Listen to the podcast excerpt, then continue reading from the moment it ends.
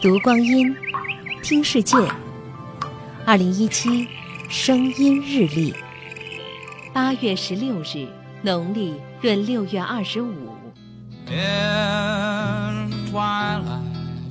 一九七七年八月十六号，世界著名摇滚歌手猫王埃尔维斯·普雷斯利，在练习完这首《蓝色的眼睛在雨中哭泣》几小时后，因心律失常，在自家厕所中去世，年仅四十二岁。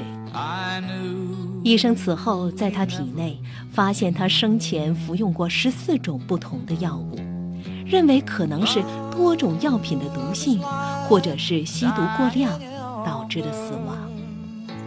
令人唏嘘的是，猫王还曾专门拜访过美国总统尼克松，请求获得一枚缉毒官的徽章。那天，狂野不羁的猫王冒失地前往白宫，尼克松的助理恰巧是猫王的粉丝，在他的帮助下。这位流行天王与对流行文化全然不了解的总统有了一次奇妙的交集。猫王还将自己收藏的一把科尔特四五式手枪作为礼物送给了总统。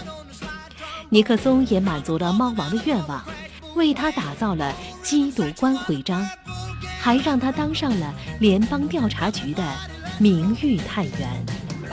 以我的荣以我的荣誉起誓，我将永远不会背叛我的警徽。我将永远不会背叛我的警徽、我的廉政、我的品质和民众的信任。二零一七声音日历。